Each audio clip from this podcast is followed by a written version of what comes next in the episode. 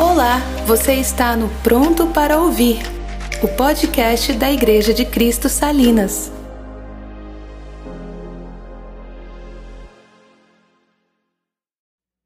Ter tudo e não ser ninguém.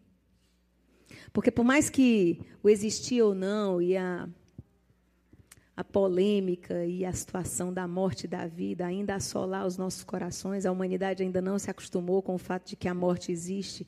Por mais que isso seja uma realidade, viver para a gente ainda é um problema. Porque a gente não sabe viver.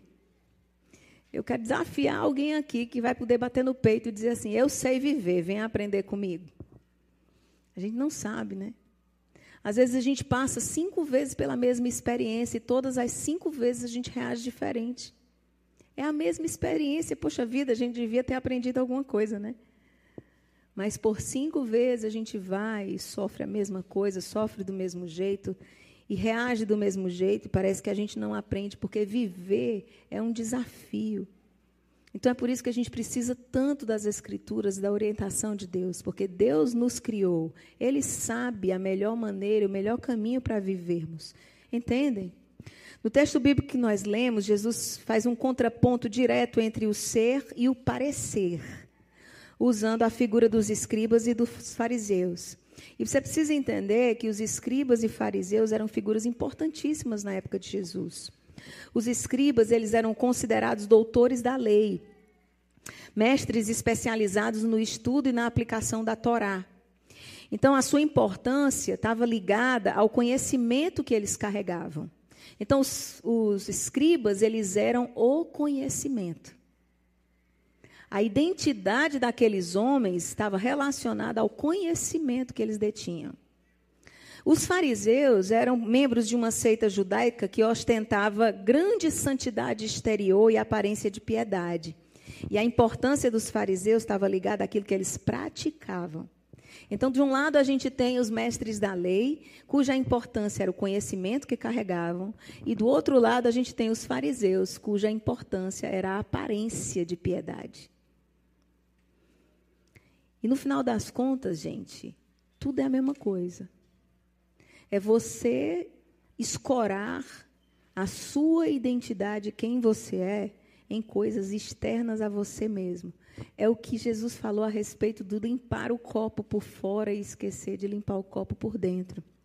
Entenda que toda a mensagem de Jesus ela vai repousar sobre o coração do homem, nunca sobre as coisas fora do homem sempre sobre o coração do homem. No Sermão do Monte, ele aprofunda a lei, convidando os seus discípulos a refletirem na lei a partir das elaborações do interior. Como é que você elabora a morte? Como é que você elabora uma traição? Como você elabora ah, perder um emprego, eh, não passar em um concurso ou sofrer com uma mentira de alguém. É nisso que Jesus está interessado, como o seu coração elabora as coisas e não como você necessariamente reage a elas. Entende? As reações precisam ser observadas por nós numa outra instância, numa outra etapa, um outro momento da nossa caminhada e da nossa busca por nos entendermos. E Jesus sabia disso. E ele convida os discípulos a refletir na lei a partir do interior antes que o exterior fosse observado. Mas a sociedade em que Jesus estava vivia sobre outro paradigma. Era o paradigma do aspecto, era o, paradigma estético. E, gente, eu não é igual a hoje. Nós vivemos numa sociedade cujo paradigma é estética. As redes sociais são apenas o, o, a ponta do iceberg. Elas refletem essa realidade. Nós somos o que parecemos ser. Ou com quem parecemos ser. Pior ainda.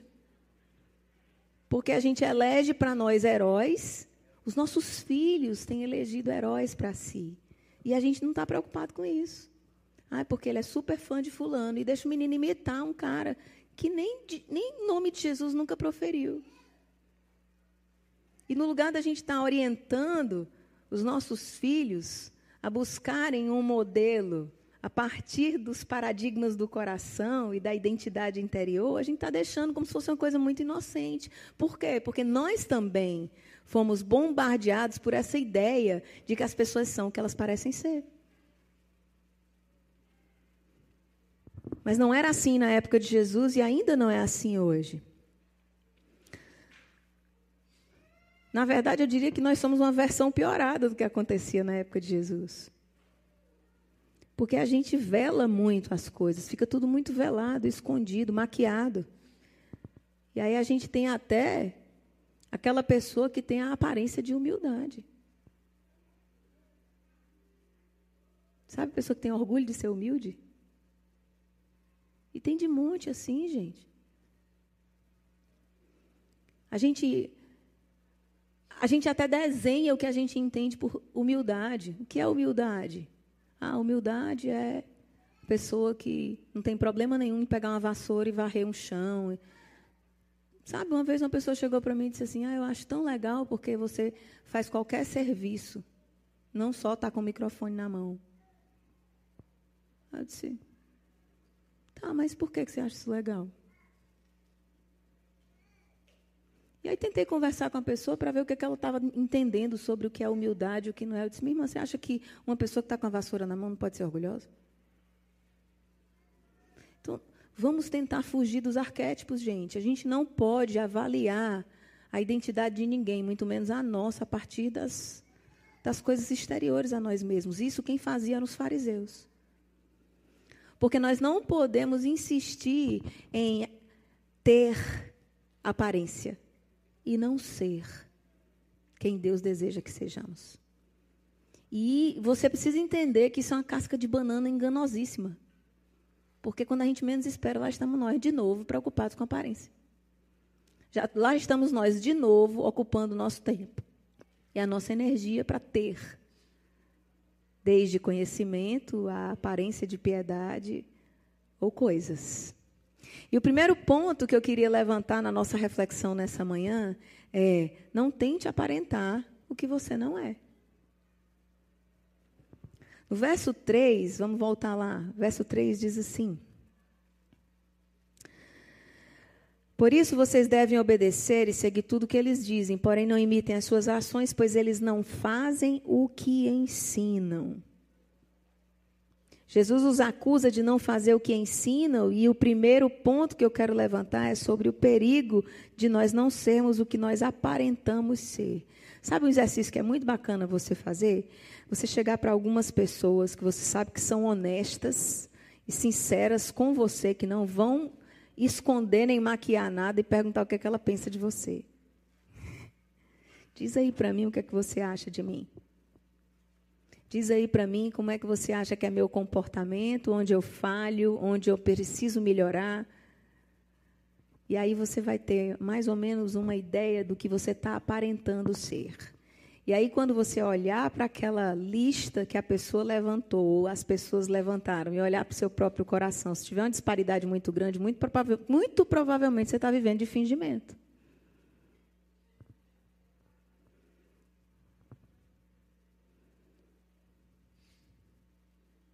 E a gente precisa ser honesto com a gente mesmo. A gente precisa sair dessa tendência em querer parecer o que a gente não é. Você devia morrer de medo de ser encontrado nesse lugar. Porque quem está nesse lugar está em falta, gente. Quem aparenta ser o que não é está em falta. Está em falta com o próprio coração. Está em falta de honestidade e verdade. Está em falta com transparência. Quando isso acontece, da gente aparentar o que a gente não é, a gente é encontrado sim, faltando. E isso devia te preocupar. Porque em algum momento da tua caminhada você não está inteiro. Nós estamos em falta, mas se estamos, isso deveria ser apenas uma passagem para um estado de melhoria. Porque você pode pensar assim, é, mas todo mundo está em falta. Verdade, todo mundo está em falta porque a gente está em processo. Mas o estar em falta para o crente devia ser passagem. Entende? Não pode ser um lugar de permanência. Eu não posso, por 20 anos, ser identificada por alguém como sendo uma pessoa que eu não sou. É uma coisa muito comum comigo. Às vezes as pessoas chegam para mim e dizem assim. Normalmente quem acabou de me conhecer, nunca é quem caminha comigo há muito tempo, não que acabou de me conhecer diz assim: Ô oh, Mel, tu é tão doce. Aí no começo eu recebi o elogio, mas depois eu comecei a perceber que aquilo era uma aparência que não era verdade. Aí eu comecei a dizer assim: mulher de doce só tem o mel. E qualquer doçura que em algum momento eu consiga externar é pura bondade de Deus e o Espírito Santo frutificando bonito, porque eu não sou doce. Eu sou bem esquentadinha. Mas eu podia, né, fingir que era doce. E deixar a pessoa pensar que eu era doce até o dia que ela ia se decepcionar comigo, porque ela ia se decepcionar comigo. Então, aparentar uma coisa que a gente não é deve nos incomodar. E se a gente está em falta em alguma coisa, aquilo precisa ser encarado como uma coisa que a gente precisa melhorar. Por favor, não se acostume com o seu pecado. Não se acostume com o seu erro. Não guarde ele no seu coração como um bichinho de estimação ou na gaveta para no outro dia você querer cometê-lo novamente. O pecado precisa ser abandonado. Pecados são obstáculos para o crente. Obstáculos que devem ser superados. E jamais um lugar de permanência. Eu não gosto muito disso, não, mas diz para quem está do seu lado: pecado não é lugar de permanência. Não fica aí, não, irmão. Não fique aí. Saia desse lugar. Pecado tem que ser. É igual corrida de obstáculo mesmo. Né? Sabe, nas Olimpíadas não tem nessa modalidade, corrida de obstáculo? É como a gente tem que encarar pecado. Passei por mais um. Passei por outro e vai superando, e vai crescendo, e vai sendo transformado de glória em glória até a estatura de varão perfeito, que é a imagem e semelhança de Cristo Jesus. Aqueles fariseus e mestres da lei, eles congelaram aquele jeito de entender a vida e ensinavam isso para as gerações que seguiam. Então, você via muitas escolas farisaicas com seus rabinos e os seus discípulos e os caras imitando o, o rabino e fazendo igualzinho. Aí, se naquela escola ou naquela seita, naquele grupo específico de fariseus, eles acreditavam que se fosse no sábado, daqui até a esquina, segurando uma sacola, era trabalho. Aí todos os discípulos deles não carregavam uma sacola daqui até a esquina, porque isso no sábado era considerado trabalho. Aí tinha uma outra casta que dizia que não, podia duas sacolas. Aí tinha o time dos, da, do, do, das, do, dos da, das duas sacolas. E assim, em cima dessas aparências de santidade, quem estava mais certo do que o outro, uma ruma de gente imitando uns aos outros no mesmo erro, na besteira. Entenda que se você não encarar pecado como obstáculo e não transpor esse pecado, você vai ensinar esse pecado ao seu filho. Você vai ensinar para as próximas gerações. E eles vão reproduzir. Não é coincidência você ver filho de bêbado se tornar bêbado e o neto também se tornar bêbado. Porque são práticas aprendidas. E graças a Deus, sim, no madeiro Jesus levou maldita a maldição. Mas a gente ensina quando a gente peca. A gente ensina. Se você mente para o seu filho, você ensina o seu, seu filho a mentir. E era isso que os fariseus faziam. Eles insistiam naquelas práticas, naquele ensino de aparência. E gerações e gerações caminhavam do mesmo jeito, aparentando ser o que não eram. O segredo para a gente não cauterizar e congelar uma prática é a gente periodicamente derramar o nosso coração diante de Deus em confissão e arrependimento.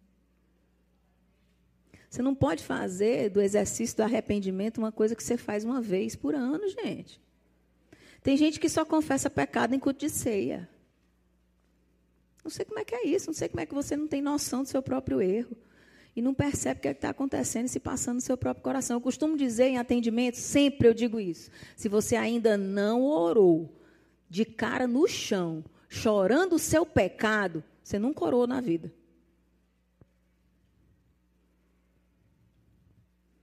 Não de verdade.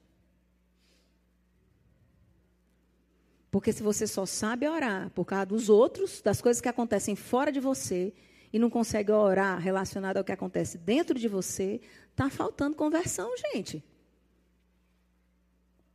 Está faltando alguma coisa. Então você pisa na bola aqui com, sua, com seu marido, com, seu, com sua esposa, com o chefe, ou com a pessoa que trabalha diretamente com você em casa, e isso não te incomoda, passa batido. Tem alguma coisa errada com sua espiritualidade. Você provavelmente está vivendo de aparência. E nós precisamos aprender a, todos os dias, avaliarmos o nosso próprio coração. Primeira coisa que você deve fazer quando você para para orar, porque todo dia você ora, né? Não ora? Todo mundo ora todo dia aqui, não ora? Amém. Ora. Talvez você não esteja orando certo. Talvez sua oração seja aquela assim: Senhor, abençoa o meu dia, dê tudo certo. Te consagro o meu dia, guarda meus filhos, dê tudo certo no trabalho, me protege, me ajuda a não pecar. Aí no final do dia, Senhor, perdoa os meus pecados. Assim, desse jeito bem genérico. Não dá nome a pecado nenhum. Então, entenda que a sua oração precisa ser um tempo de reflexão. Você está sentando para conversar com o Altíssimo, tá bom? E ali diante dele você vai derramar-se. E vai dizer: Deus, quando eu saí de manhã eu tive uma raiva. Na verdade, o ideal, gente, é que quando a raiva vem, imediatamente você se lembra do Espírito Santo. Então, se isso ainda não acontece, não é uma prática recorrente, a gente precisa ir para esse lugar, porque senão nós vamos sim sucumbir à aparência do ser. E não seremos de verdade. Fuja disso. Fuja disso. Não tente aparentar o que você não é. Segundo ponto é não se importe com o testemunho. E é polêmico mesmo.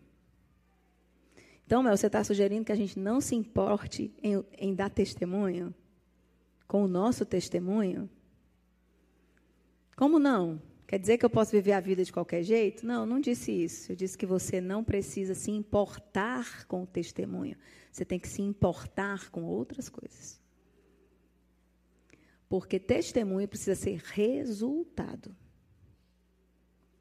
A sua energia, a sua atenção, o seu foco e os seus esforços devem ser exclusivamente dedicados ao seu coração e não à aparência das coisas. Diga se não é verdade que muitas vezes a gente, por causa do tal do testemunho, a gente simplesmente começa a repetir algumas práticas e anos depois a gente vai perceber que elas eram só um exercício físico. Nunca a gente nem parou para refletir por que, que a gente fazia aquilo ou por que a gente não fazia determinada coisa. Nos versos 5 e 6, o texto diz que tudo que eles fazem é para serem vistos pelos outros. Isso é ou não é o testemunho, gente, que a gente chama hoje? Pessoas que são focadas no testemunho são pessoas que fazem tudo para com o que os outros vão dizer. Com o que os outros vão pensar. Isso é perigosíssimo, porque quem está tentando fugir da farsa do ter, das aparências, vai acabar, quando menos esperar, viver de acordo com a aparência. Porque, de novo, está preocupado com o testemunho por causa do que as pessoas vão pensar. E não por causa de Deus ou por causa do seu coração pecaminoso. As motivações, gente, elas conduzem a gente às realizações, certas ou erradas. Tudo começa na motivação. Então, tudo começa dentro do seu coração. Por que é que eu vigio em relação ao que eu visto? Ah, é só porque todo mundo tem que olhar para a Mel e ver que a Mel é piedosa e se veste com moralidade, vamos dizer assim? Não, gente, não é por causa dos outros, não. É primeiro porque eu sei que eu sou templo do Espírito, que meu corpo é do meu marido. Não posso expor porque eu entendo muita coisa. Eu não posso fazer meu irmão pecar.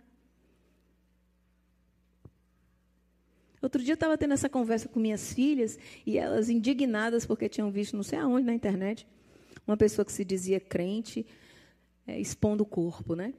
E aí elas dizendo assim: Eu não consigo entender, mãe. Eu não consigo entender como é que uma pessoa não sabe que tem um irmão que está olhando aquela foto ali que provavelmente vai pecar.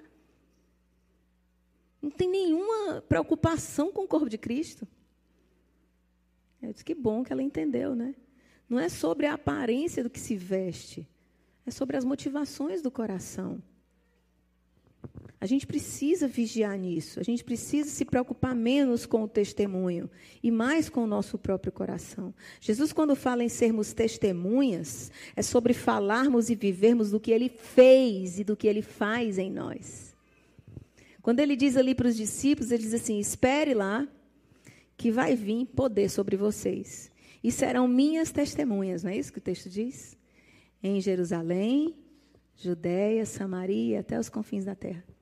Ser testemunha que Jesus estava falando era sobre a habilidade de falar a respeito dele.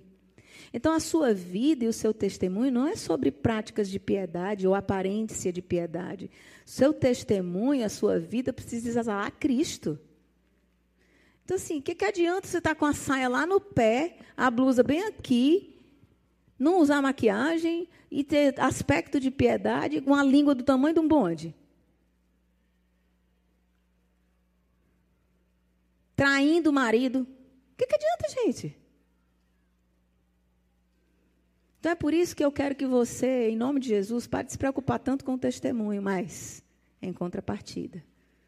Preocupe-se diariamente, diligentemente, vigilante, vigilantemente com seu coração e sua mente. Porque é do coração do homem que procedem todas as coisas mais terríveis do mundo. Algumas semanas atrás, a gente viu aquele absurdo daquele médico anestesiologista que estuprou a parturiente, não é? Lembra desse escândalo que apareceu na internet? E de verdade, quando eu vi, a primeira coisa que eu pensei foi assim: meu Deus, do que é que nós somos capazes de fazer? Porque você pensa que não tem pecado dentro de você suficiente para você fazer uma atrocidade dessa? Você não faz por causa da graça, gente, porque Jesus te segura. Mas experimenta não olhar para o teu coração. Experimenta deixar que ele siga de acordo com a própria vontade. Pare de se achar bom demais. Perceba-se capaz das piores atrocidades. Então se preocupe muito mais com o seu coração. Então não se preocupe com o testemunho. O testemunho vai ser resultado. Ele naturalmente vai acontecer. E quando ele acontece naturalmente, gente, com isso vem autoridade e poder. Porque não é gratuito, tem lastro, entendeu? Não é uma coisa vazia. E aí você vai ver uma mulher santa se vestindo santamente, o que ela veste revela o coração dela. E aí ela pode falar de santidade, pode falar de vestimenta, porque ela tem autoridade para falar. É totalmente diferente. Então, pare de se preocupar com o testemunho. Testemunho é reflexo do Cristo morto e ressurreto no nosso pobre e miserável coração pecador. Isso é um testemunho. Não seja uma farsa. Seja real. Seja de verdade. Não tenha medo de abrir suas fraquezas. Ontem a gente teve um tempo lá com os adolescentes e aí o Dino ministrou a palavra e no final pediu para fazer uma oração e eu, desde que eu cheguei lá, eu estava me lembrando de um pecado que eu cometia quando eu era adolescente. Na verdade foi assim, quando eu cheguei lá, os meninos e as meninas tinham tido um tempo separado. À tarde, meninas de um lado e meninos do outro. E aí, quando eu cheguei, eu já tinha sabido como é que tinha sido das meninas, porque quem tinha conduzido era a Nicole e ela já tinha me contado. E aí eu perguntei para o Willam, né, como é que tinha sido com os meninos. Aí ele começou a contar. Eu disse, tá, Willam, mas tu falou. Eu vou usar aqui a expressão, não tem nenhuma criança muito pequena aqui, não, né? É, tu falou sobre masturbação com os meninos? E aí ele disse assim, não.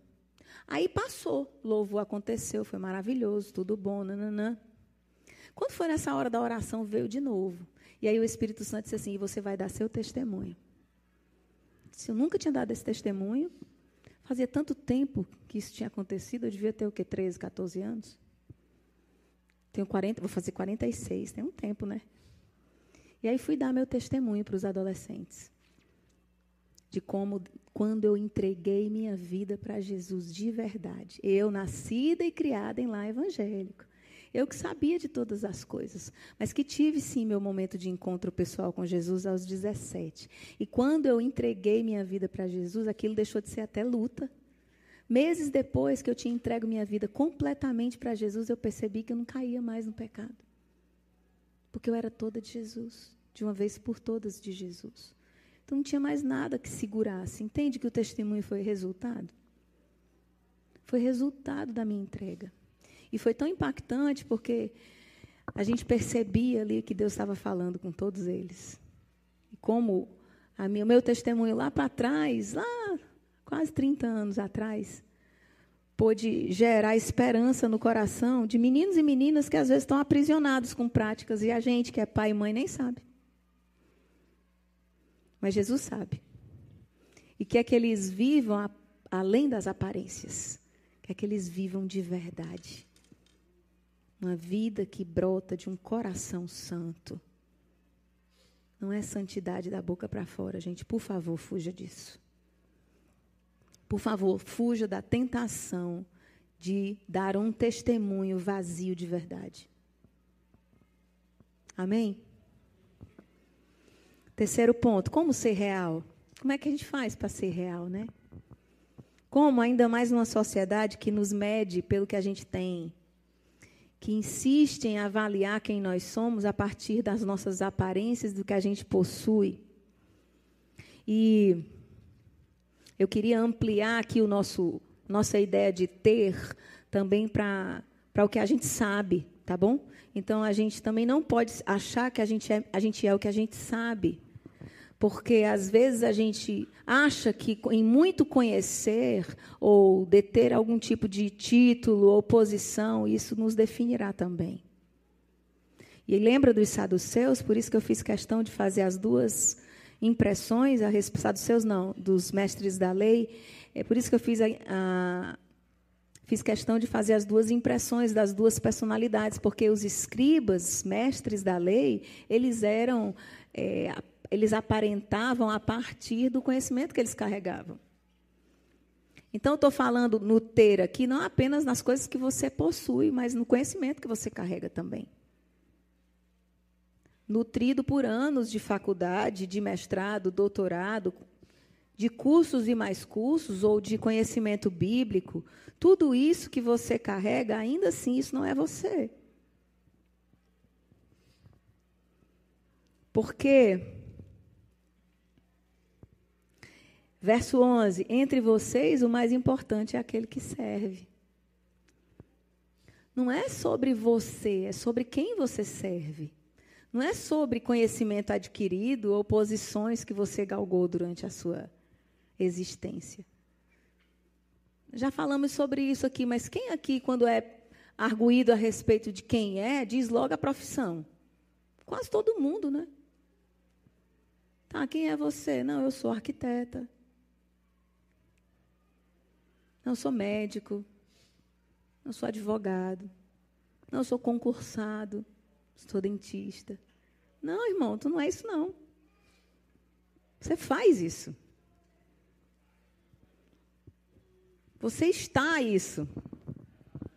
Não é quem você é. Porque até isso que você diz ser, que você tem, não é seu. Não te define.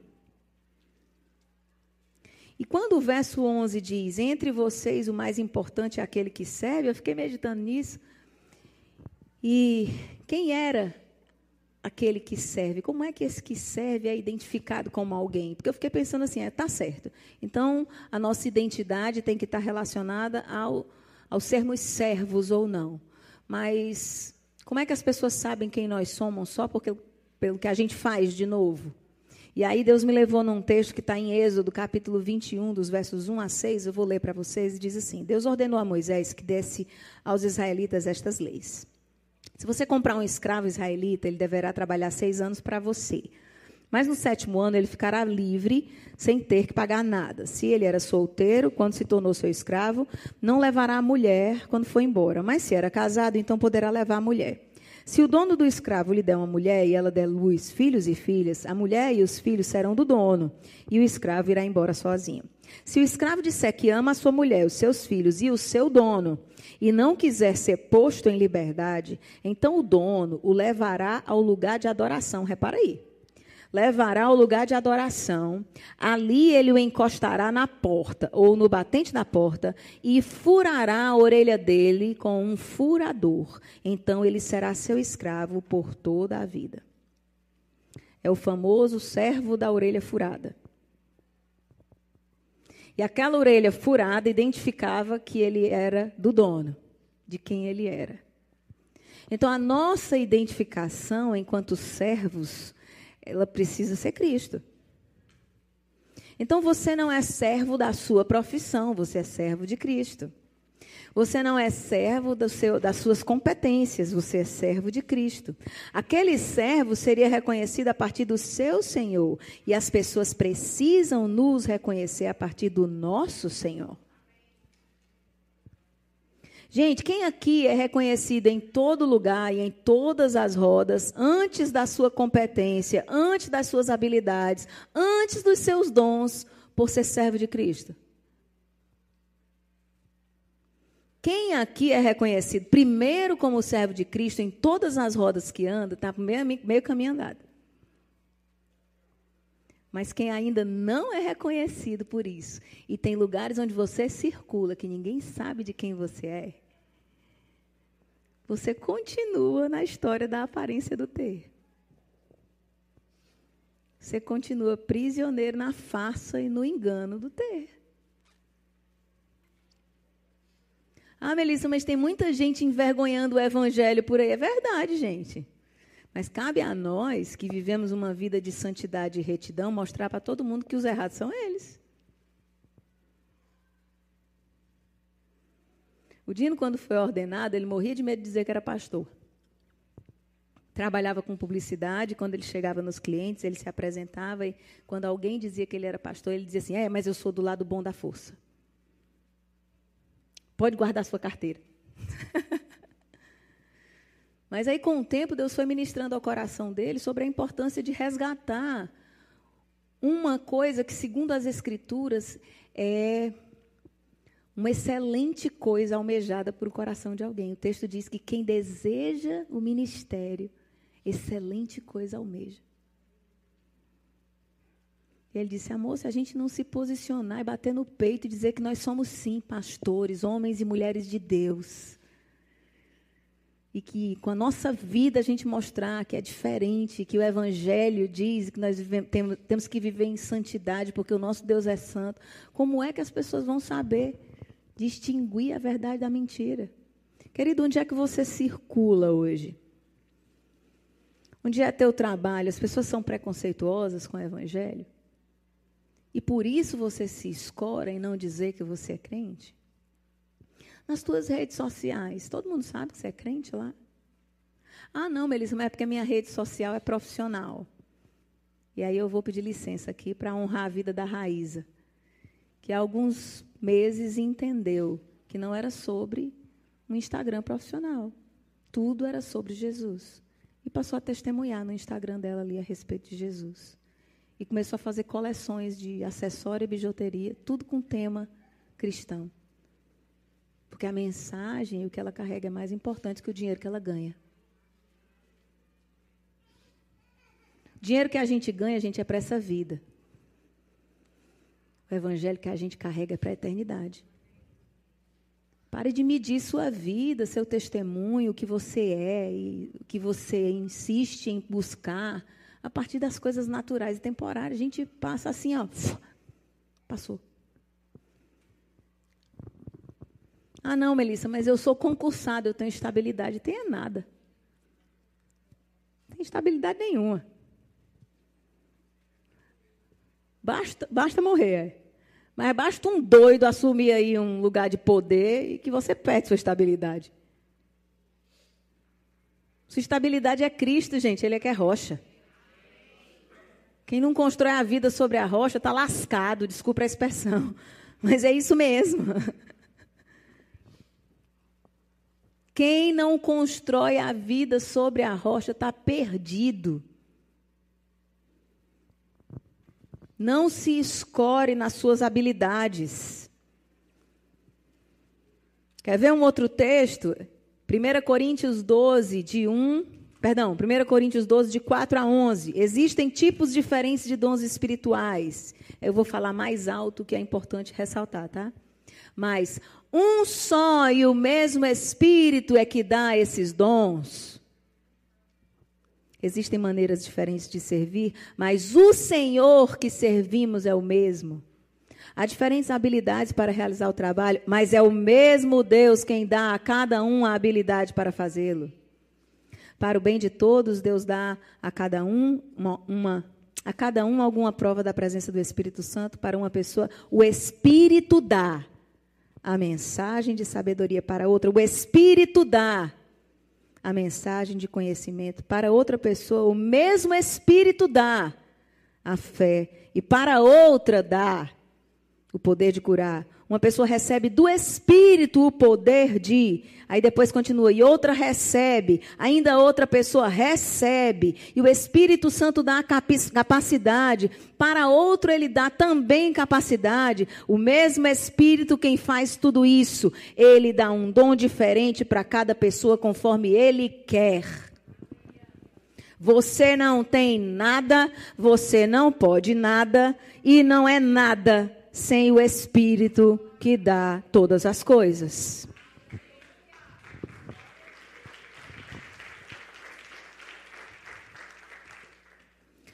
Entenda. Toda boa dádiva e todo dom perfeito vem do Pai das luzes, em quem não há sombra nem variação.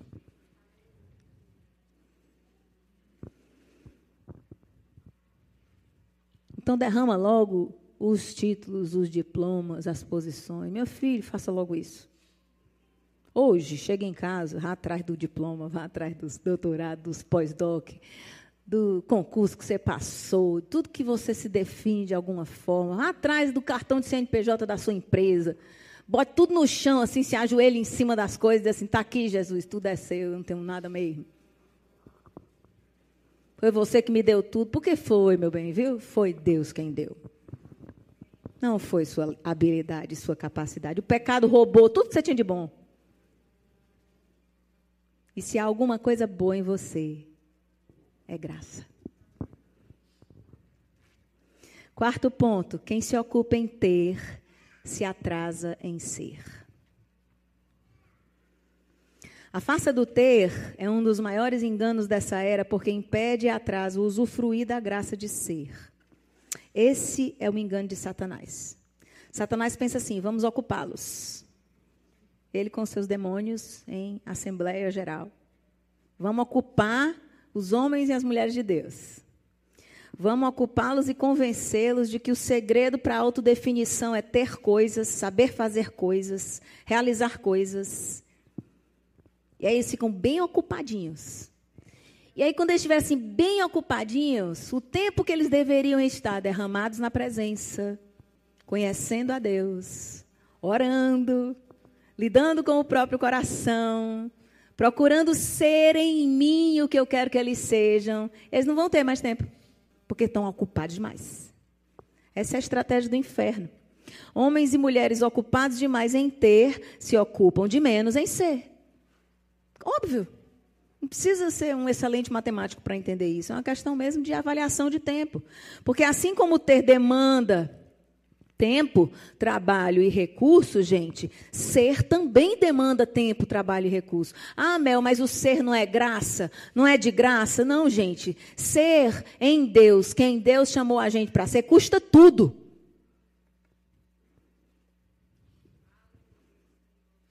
Custa seus desejos, custa seus sonhos, custa suas prioridades, custa sua vida inteira. Então você não tem problema nenhum em acordar às 5 e meia da manhã para passar o dia todinho perseguindo o dinheiro do final do mês, mas você tem problemas em, em parar durante uma hora do dia para buscar em Deus quem você deve ser. Você percebe não que a busca pelo ter está roubando você de você mesmo?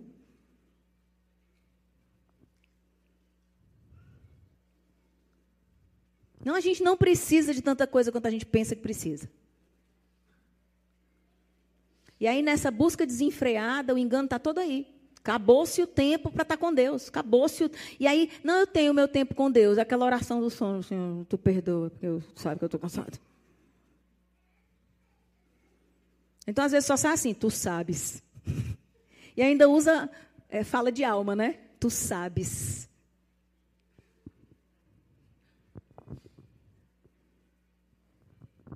Sabe da sua preguiça, da sua falta de prioridade. Ele sabe tudo. Se eu fosse vocês, eu não dizia mais essa oração para Jesus. Tu sabe, sabe? Porque ele sabe. ele sabe de verdade. Você pensa que ele só sabe que seu corpo está cansado. Ele sabe que você negligenciou a presença dele o dia inteiro. Ele sabe que o dia inteiro o Espírito Santo soprou para você entrar cinco minutinhos, às vezes, no banheiro e ter um bate-papo rápido com ele, e você não foi. Ou até foi, mas levou o celular junto. Foi para o Instagram. Perdeu o tempo de oração.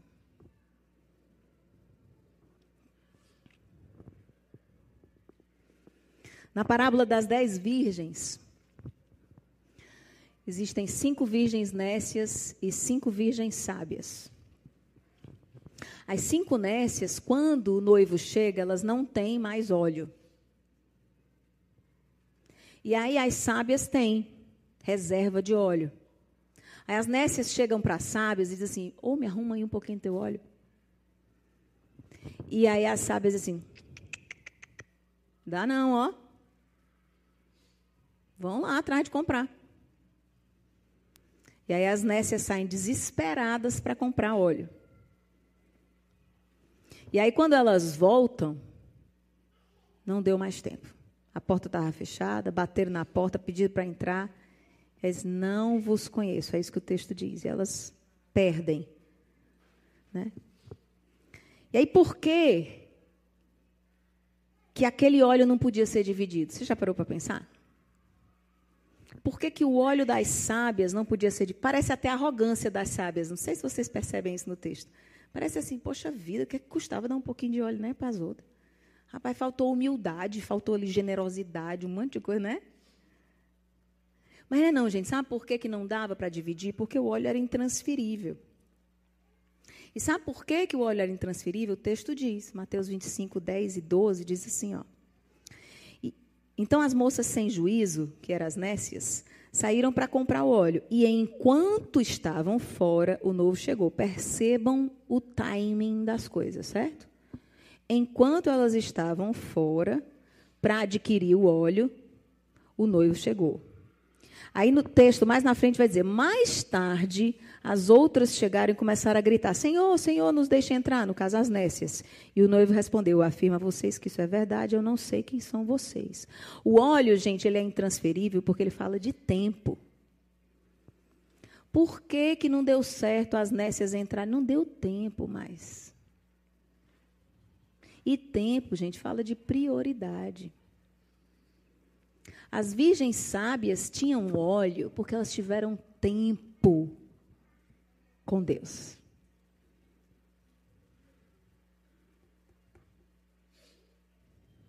E tempo é intransferível.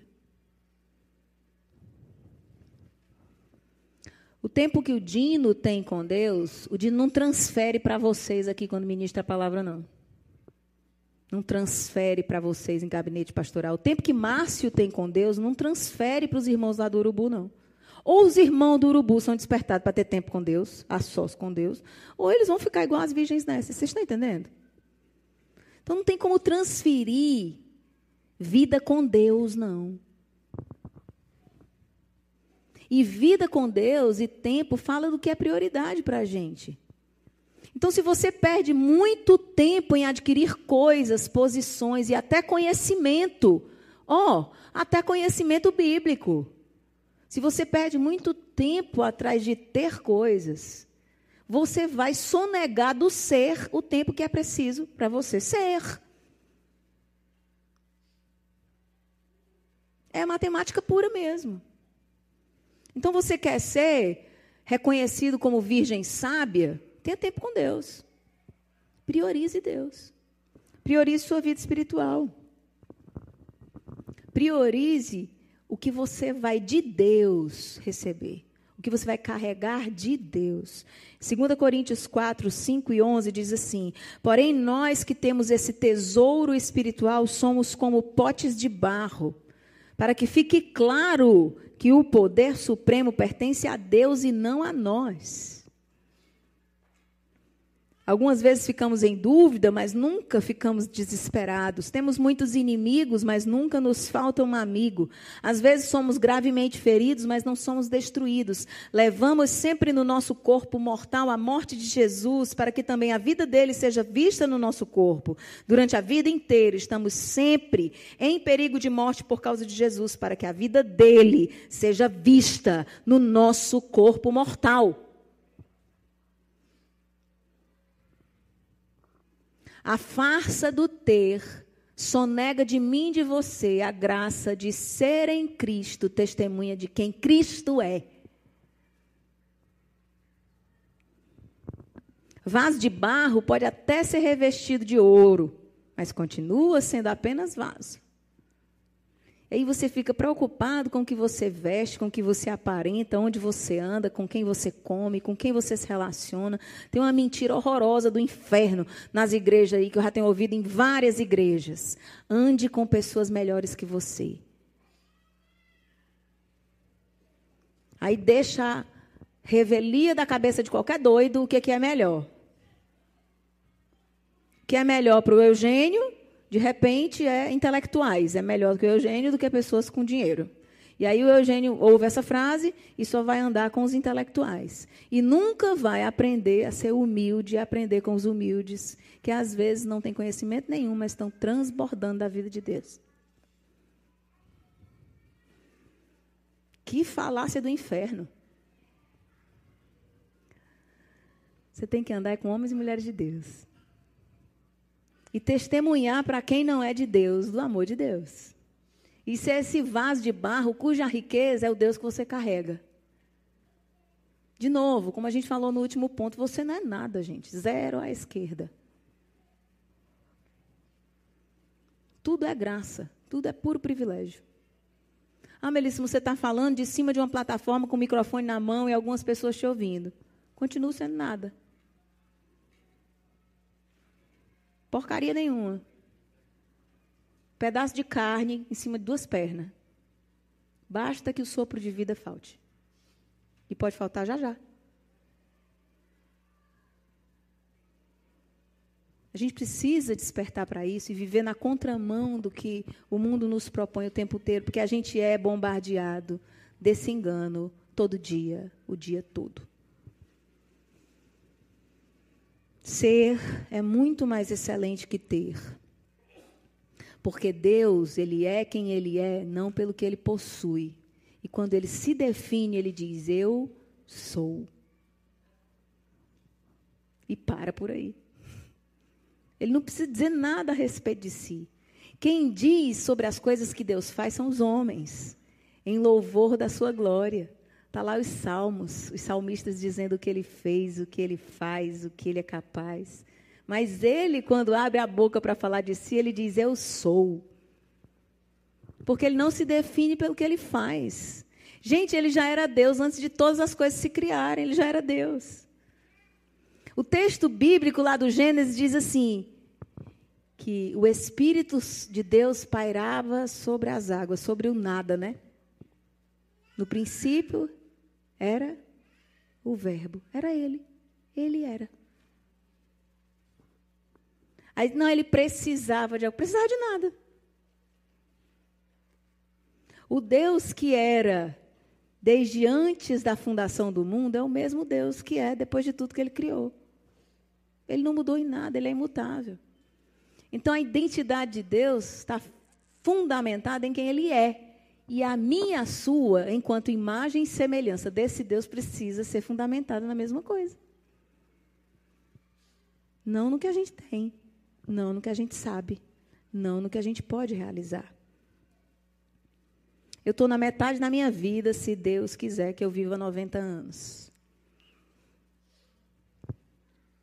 E desde que eu me converti, para a glória de Deus, pura graça mesmo, esse entendimento veio na minha mente. Esse entendimento de que ser em Deus era mais importante do que ter coisas. E aí eu não escolhi o rapaz mais rico para namorar e casar. Eu escolhi o mais crente.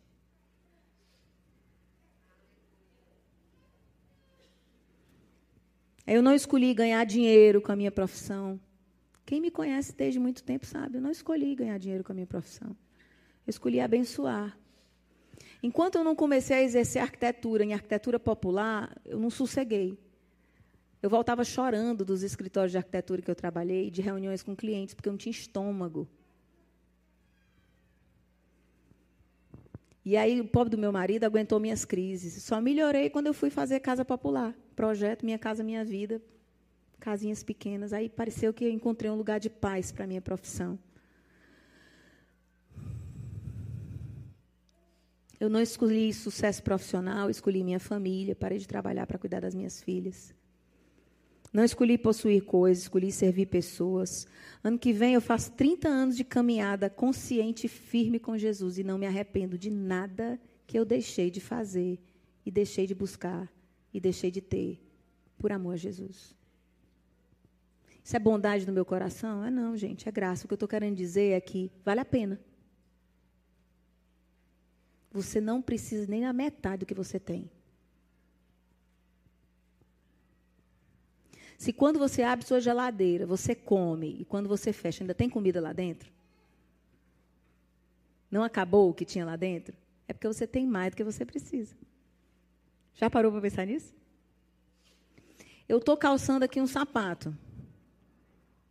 Se ainda ficou sapato na sapateira, parado lá, me esperando em casa, eu tenho mais do que eu preciso. A conta é simples. Eu não estou falando para você agora largar, ficar só com um sapato no pé.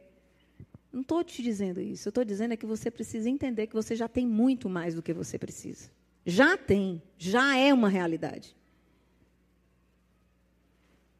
E que isso não define você. Jó entendeu isso. A gente vem nu e a gente volta nu. Porque a gente não é o que a gente tem. Por favor, em nome de Jesus, não caia no engano. Eu não me arrependo de ter feito escolhas eternas em detrimento de escolhas naturais, porque o Deus que cuida de mim, cuida de tudo que eu preciso. Esse ano, agora no final do ano, a Vitória termina o ensino médio. E eu estava conversando com o Dino, disse, meu Deus, como Deus é bom e gracioso. Duas filhas finalizaram o ensino médio, sempre estudaram em escolas que o nosso bolso não podia pagar. sempre, gente, ó, desde que as meninas eram pequenas, a Nicole estudou até o primeiro ano e a Vitória até o infantil 5 gratuitamente. 0,800 total. Quando foram para uma escola que a gente ia pagar, a gente passou a pagar só uma delas. Depois, quando foram para a escola maior para fazer Fundamental 2 e ensino médio, também continuamos pagando só uma delas. E, para a glória de Deus, esse ano termina a última. E aí eu olhei para o Dino e disse: Meu Deus, como Deus é bom. Sempre estudaram em excelentes escolas que a gente não tinha dinheiro para pagar. Quem pagou? Nem precisamos correr atrás do dinheiro do colégio para pagar. A gente escolheu ser em Deus. E Deus cuidou da gente. Gente, Deus cuida de você, pelo amor de Deus. Pare de desconfiar de Deus. Você anda com Deus desconfiando dele, misericórdia. Não tem ninguém tão digno de confiança quanto o nosso Deus. Ninguém pode falar a respeito de si como eu sou o mesmo, ontem, hoje, sempre. Eu sou o alfa e o ômega. Quem é que pode bater no peito e dizer um negócio desse? Só Jesus. E aí você desconfia de Jesus. É um confia não confiando. Todo o tempo assim. Deixe de ser desconfiado. Confie no Deus que te ama. Sabe o que, que ele já deu por você? O filho dele na cruz do Calvário. Deus nos perdoe do pecado da desconfiança. Pecado. a gente fica olhando para uma agenda e para as contas para pagar. Basta o seu dia, o seu próprio mal. Se preocupe com a conta do dia. Pare de olhar para de amanhã. Ah, mas eu tenho que fazer planilha. Cadê o irmão para dar um testemunho da planilha? Foi embora? um dia ele tem que vir aqui dar o testemunho da planilha. Tinha um irmão aqui que tinha um problema com planilha. Foi liberto. Graças a Deus. Planilha deu um pane, sumiu a planilha do computador. Uma planilha quantos anos que ele tinha de estimação, a planilha? Se lembra? 20 anos de planilha. Tudo organizado. As cores, os dias, os avisos, as notificações. Do dia para a noite a planilha sumiu inexplicavelmente. Só que não foi inexplicavelmente, ele vinha num processo, né? De orar, buscar de Deus uma transformação. Aí Deus fez. Agora, bicho velho, tu confia em mim. Pare de desconfiar de Deus. O texto que a gente acabou de ler, de, de ler diz: nunca derrotados, nunca desesperados, nunca sozinhos, nunca destruídos. Aleluia. Cristo nos quer felizes, sim, gente. Felizes e satisfeitos, mas felizes e satisfeitos nele. Nele e não nas coisas. Vasos de barro, cheios do ser de Deus. É isso que você precisa estar cheio de Deus. Como contristados, mas sempre alegres, como pobres, mas enriquecendo a muitos, como nada tendo e possuindo tudo 2 Coríntios 6, 10. Amém, queridos? Me perdoe o calor. Vamos orar? Fique em pé um pouquinho, ver se pelo menos um pouquinho mais em cima tem um ventinho mais fresco. Feche seus olhos. E antes que eu comece a fazer uma oração, queria que realmente você fosse conduzido aí pelo Espírito Santo a pedir perdão por ser tão desconfiado.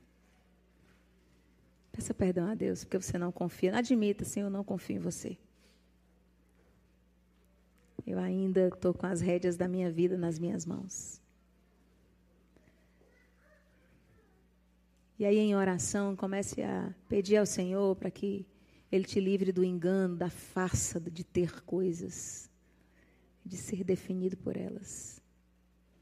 Que Ele te batize de entendimento do ser em Cristo Jesus, aquilo que Ele te chamou desde a fundação do mundo para ser. Senhor, no nome de Jesus, nós nos colocamos diante de Ti. Pedimos que você nos perdoe, Deus, como somos crianças e meninos ainda. Meninos e meninas que insistem em correr atrás do próprio rabo. Nós corremos tanto a semana inteira e a gente chega no final de semana, no domingo, que é para vir para estar com os irmãos, te adorar, a gente está tão cansado de correr atrás das coisas. Coisas que passam. Coisas que não valem absolutamente nada na eternidade. Nos perdoa, Senhor, por isso. Nos perdoa o tempo que temos investido em ter. E, por consequência, o tempo que temos sonegado no ser. Nos perdoa porque nosso coração ainda está tão distante daquilo que você deseja para nós. Eu oro, Senhor, que pelo teu Espírito você conduza a mim e aos meus irmãos a um estado de revelação e de entendimento. Porque não basta a gente partilhar a mensagem, ela precisa descer ao coração, ela precisa fazer sentido para nós. E ela precisa gerar desejo de prática e transformação de vida. É isso que nós pedimos, ó Deus, nessa manhã. Revele isso para nós. E que nós não sejamos um povo parecido com as coisas que nos rodeiam. Nós não queremos ser parecidos com as pessoas ao nosso redor. Nós queremos ser parecidos com você. Faça isso, Senhor, em nome de Jesus e que as disposições do nosso coração estejam todas elas inclinadas para isso. Essa é a nossa oração. Nos ajude, nós não conseguimos sozinhos, Senhor. Em nome de Jesus, amém. Você também encontra essa mensagem em vídeo em nosso canal do YouTube, Igreja de Cristo Salinas.